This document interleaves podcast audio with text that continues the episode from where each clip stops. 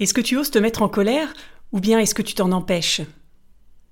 Est-ce que tu acceptes la colère des autres ou bien est-ce qu'elle te met mal à l'aise?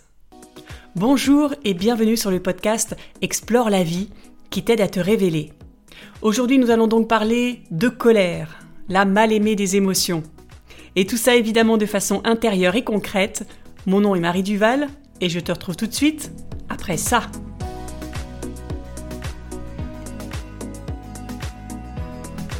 Et si tu apprécies ce podcast, prends le temps de mettre une note sur Apple Podcast ou Spotify, d'en parler autour de toi, de partager l'épisode sur les réseaux sociaux et de commenter et mettre un pouce sous la vidéo YouTube. Merci pour lui. Et c'est parti pour l'exploration.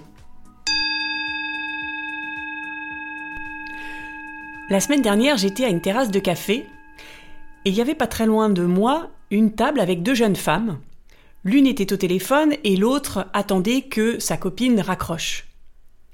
Et celle qui était au téléphone parlait visiblement à son ex qui avait décidé de rompre quinze jours avant.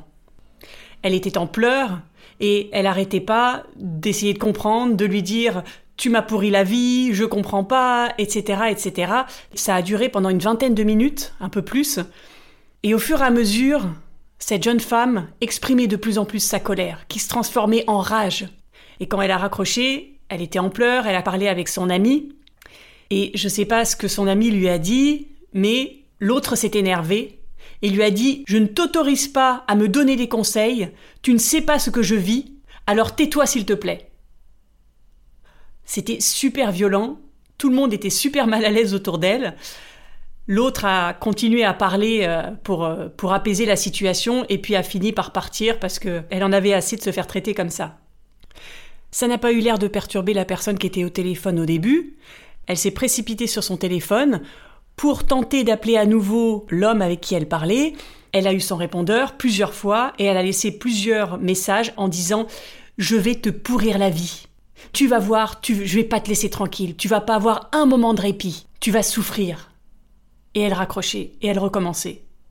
Et j'étais en train de, de la regarder en me disant Mais comment on peut en arriver là? Comment on peut, un, déjà, avoir ce genre de conversation dans un lieu public entouré de plein de gens? Et puis deux, comment on peut haïr autant quelqu'un? Et comment on peut passer d'une relation amoureuse? Ils ont été ensemble pendant quatre ans. À lui parler aujourd'hui en l'insultant comme ça.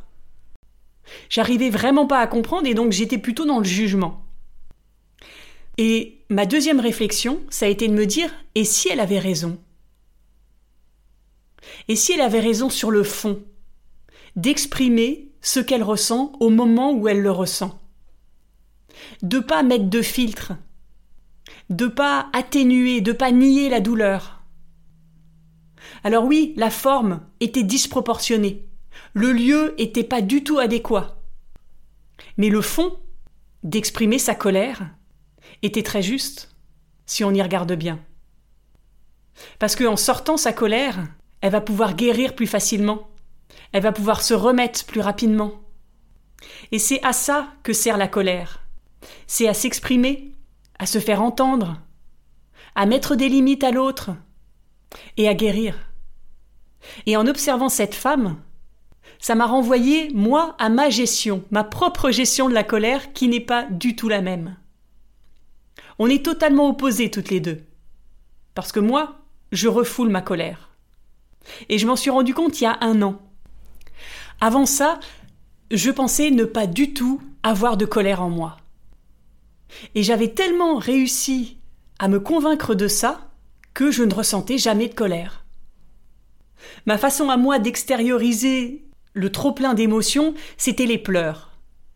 Depuis que je suis petite, j'ai plutôt tendance à pleurer.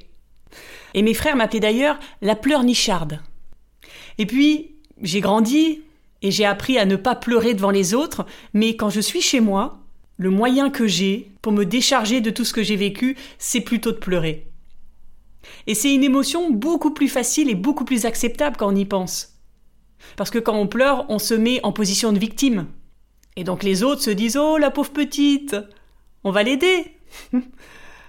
Alors que la colère, la colère dans notre société, elle n'est pas socialement acceptable Quelqu'un qui se met en colère, t'as plutôt envie de l'éviter, non? Et donc il fait le vide autour de lui. Parce que c'est un signe de faiblesse. Parce que c'est signe que la personne ne maîtrise pas ses émotions. Et donc moi, j'ai cette image, comme beaucoup, comme certainement peut-être toi d'ailleurs, cette image négative de la colère. Et je ne m'autorisais pas à l'exprimer. D'autant plus que j'ai été élevée avec un père colérique, qui était colérique, qu'il est beaucoup moins. Mais comme j'ai été dans un environnement bercé de colère, j'ai pas eu envie de reproduire ça. Et donc, ça a remis une couche au-dessus de ma colère pour m'éviter de la partager avec quelqu'un d'autre. Et jusqu'à présent, jusqu'à il y a trois ans, tout allait pour le mieux. Je gérais plutôt bien, enfin je pensais plutôt bien gérer mes émotions. Et il y a trois ans, rappelle-toi, c'était le confinement.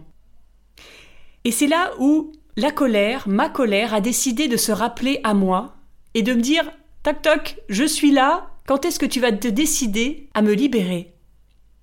Ça a commencé par des petits détails. Comme je te l'ai dit plusieurs fois, je suis impatiente. Et donc, je télétravaillais chez moi, devant mon ordinateur, problème de réseau, comme beaucoup en ont connu, et ça m'énervait. Ça m'énervait d'être ralenti par un problème de réseau. Ça m'énervait aussi de d'être enfermé devant mon ordinateur, de pas pouvoir être libre, de pas pouvoir sortir.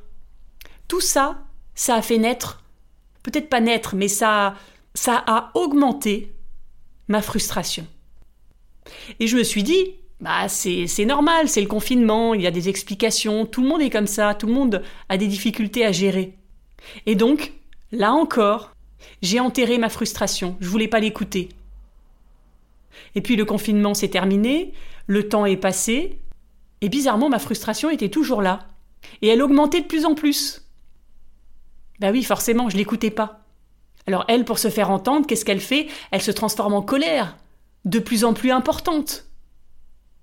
Et elle qui s'exprimait sur des détails, elle s'est multipliée, elle a pris de plus en plus de place, et tout le temps j'étais en colère contre tout.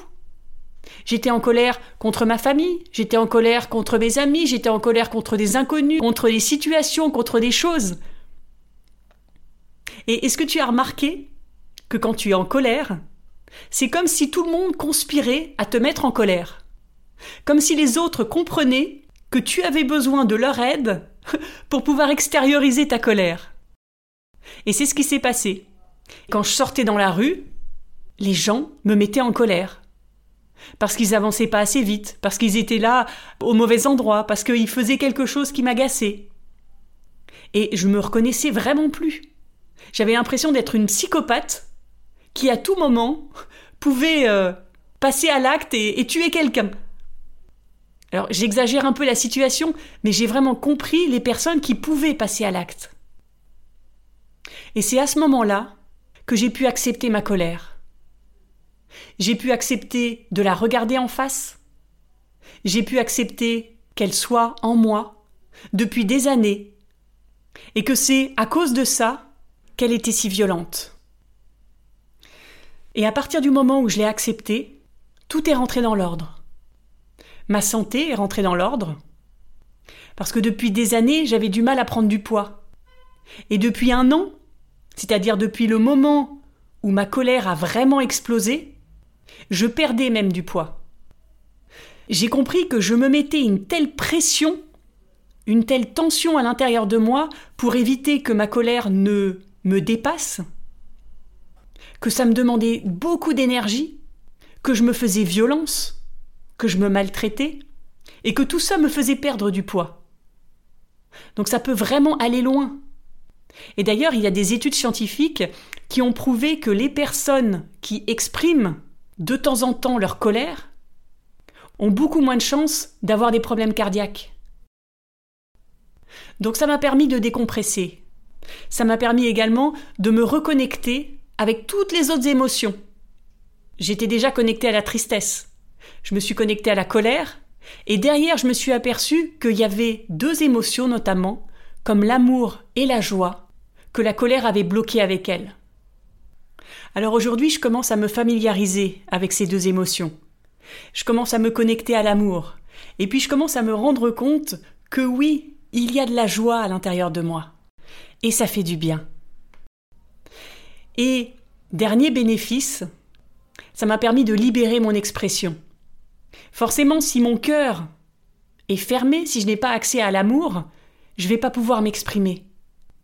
Et je vois là que je suis encore en chemin. Bien sûr, je ne suis pas totalement libérée, mais je vois que d'épisode en épisode, mes mots sont plus justes et ma façon de parler est plus connectée à mon cœur. Alors quelles sont les étapes à suivre pour arriver à se libérer de sa colère? Parce que j'ai quand même mis un an, un an à partir du moment où j'ai réalisé que j'étais très en colère, jusqu'à aujourd'hui. Je suis passé vraiment par toutes les étapes, je crois.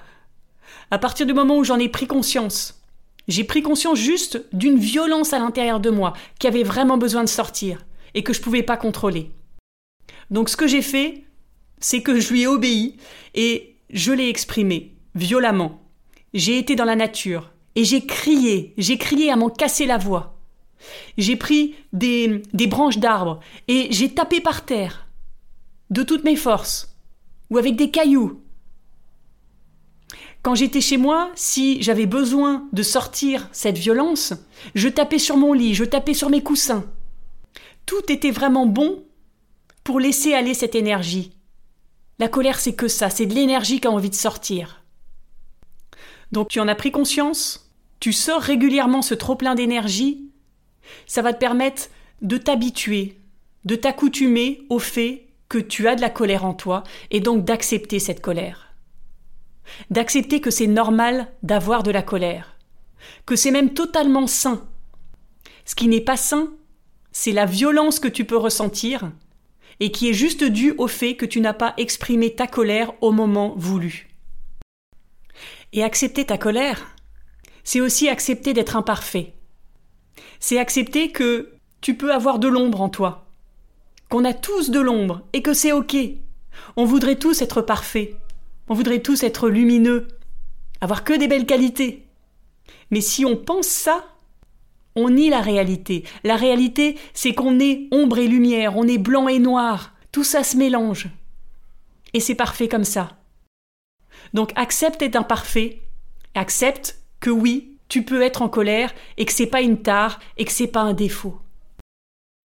Une fois que tu as accepté, tu vas pouvoir identifier les signaux qui te montrent que la colère est en train d'arriver. Ton corps t'envoie vraiment beaucoup de messages. Mes signaux à moi, c'est que mon corps se tend, que mes mâchoires se serrent, et que je me sens très rigide, très fermé, très autoritaire. Ça peut être aussi que ton cœur s'emballe, que tes mains deviennent moites. Il y a plein de signaux, donc quels sont tes signaux à toi? Comment ça se traduit dans ton corps? Quatrième étape, quand tu détectes ces signaux, fais une pause tout de suite. Quelle que soit la situation, si tu parles à quelqu'un, fais une pause dans la conversation, va faire autre chose pour te changer les idées. Ma principale cause de colère en ce moment, c'est quand je fais de petites actions, des détails, et que ça ne fonctionne pas. Par exemple, quand j'étends le linge, quand je mets une chaussette sur l'étendage, qu'elle tombe, que je la remets, qu'elle retombe, c'est le genre de détail qui m'agace. Et donc plutôt que de m'énerver maintenant, je pose le linge, je vais faire autre chose, je prends du recul, j'écoute de la musique, je mange un chocolat, je fais quelque chose qui me fait du bien. Et ensuite je peux revenir à ce que je faisais. Et pendant que tu fais cette pause, c'est la cinquième étape. Pense à l'origine de ta colère. Qu'est-ce qui l'a provoqué À quoi tu pensais? Qu'est-ce que tu disais juste avant d'être en colère? Parce que généralement, ta colère, elle est portée vers l'extérieur, oui. Tu as l'impression que c'est à cause de quelqu'un, à cause de quelque chose. Mais en réalité, ça vient toujours de l'intérieur. En réalité, tu es en colère contre toi. Parce que tu as eu une phrase, une critique, un jugement envers toi. Je suis pas capable, je suis pas assez, j'y arriverai pas. Parfois ta pensée elle vient même du passé. Et c'est souvent ça qui est compliqué dans l'expression de la colère, c'est que parfois c'est même pas une colère qui est en lien avec l'instant présent. C'est juste une colère qui n'a pas été soignée il y a 10, il y a 20 ans, et qui en a marre de rester là, et qui du coup se réactive à chaque fois pour te dire je suis là, je suis là, quand est-ce que tu vas t'occuper de moi? Donc qu'est-ce qui déclenche ta colère? Prends le temps de te demander ça. Moi, en ce moment, c'est parce que je fais beaucoup trop de choses, et donc les petits détails comme la chaussette qui tombe, ça me montre que je ne maîtrise pas tout. Et j'ai l'impression que du coup je ne suis pas capable de gérer tout ce que je voudrais gérer. Donc en fait ma colère, elle est géniale parce qu'elle m'indique qu'il va falloir que je fasse une pause et que je fasse moins de choses. Si tu trouves ta phrase à toi, ça va un te permettre d'apaiser ta colère, et puis deux te permettre de répondre à tes besoins. C'est magique, non? Sixième et dernière étape, ça va être de te pardonner. Pardonne-toi de ne pas être parfait. Pardonne-toi d'être maladroit, parfois. De dire la chose qu'il ne faut pas dire. De faire quelque chose qu'il ne fallait pas faire. Pardonne-toi de ne pas être à la hauteur. Pardonne-toi d'être en colère. Tout ça c'est ok, tu fais de ton mieux. C'est le plus important. Tu fais de ton mieux avec les connaissances que tu as aujourd'hui, avec l'état dans lequel tu es aujourd'hui, et c'est difficile. Donc pardonne-toi. Ce que je fais depuis quelque temps, et qui est très puissant, qui m'a permis vraiment de d'accélérer ma guérison de la colère, c'est tous les soirs, avant de me coucher, je me pardonne pour tout ce que j'ai fait dans la journée que je peux me reprocher. Des petits détails aux grands problèmes. Je me pardonne. Ça s'est passé, ok, je peux pas changer la situation, mais je ne reste pas avec cette culpabilité, je ne reste pas avec ces jugements intérieurs, je me pardonne. Me pardonner tous les soirs, ça fait redescendre la pression, ça me permet de passer des nuits beaucoup plus tranquilles et d'être beaucoup plus en forme le lendemain. En te reconnectant à ta colère, tu vas voir, tu vas entrer en relation avec toi. Tu vas t'accepter tel que tu es. Ça va apaiser tes relations, comme on l'a vu dans le dernier épisode. Tu vas mieux communiquer. Tu vas te sentir plus libre.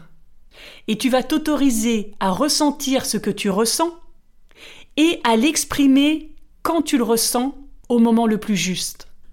C'est-à-dire ni sur le moment présent, parce que là, il y a trop d'émotions, mais ni dix ans après, parce que ce moment-là, il y a trop d'accumulation et la colère s'est transformée en violence. J'espère que cet épisode t'a plu, que tu as appris des choses pour mieux gérer ta colère, pour te l'autoriser, pour la reconnaître et pour l'exprimer. Si tu penses que cet épisode peut aider aussi d'autres personnes qui soit sont trop en colère, soit le sont pas du tout, parce que maintenant tu sais que l'un comme l'autre, c'est très louche, si tu penses que ça peut les aider, parle-en autour de toi, donne-leur le lien vers cet épisode, mets une note sur Apple Podcast, sur Spotify, commente sur YouTube, bref, tu sais quoi faire. Merci infiniment pour lui, merci infiniment pour ta fidélité. On explore ensemble. Je te donne rendez-vous lundi pour un prochain épisode et en attendant, je te souhaite une très belle semaine de colère saine. À lundi!